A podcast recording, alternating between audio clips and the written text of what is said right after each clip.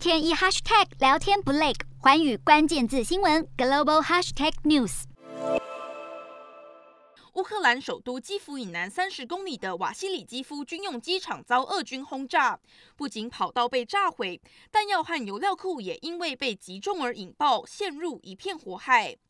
民宅被炮弹炸得面目全非，消防人员奋力扑灭火势，寻找生还者。俄罗斯装甲车从基辅东北角持续挺进之际，基辅周边郊区，包含伊尔平、布查等地，已经连续多天遭俄军无差别炮击。无情的炮火将一座座村庄夷为平地。英国国防部表示，俄军地面部队距离基辅市中心越来越近，从四面八方进逼。乌克兰总统顾问波多亚克表示，基辅已被围城。俄军缓慢逐步包围的手法与过去用在叙利亚跟车臣的战术一样。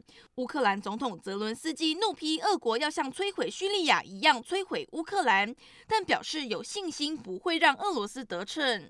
泽伦斯基十二号表示，俄国入侵乌克兰至今，乌军已有约一千三百名士兵阵亡，是俄乌战争爆发以来基辅当局首度公开乌军伤亡数字。俄罗斯二号曾表示，俄方有将近五百名军人阵亡，之后就没有再更新数据。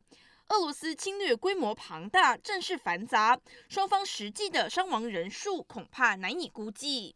欢迎新闻刘敏轩综合报道。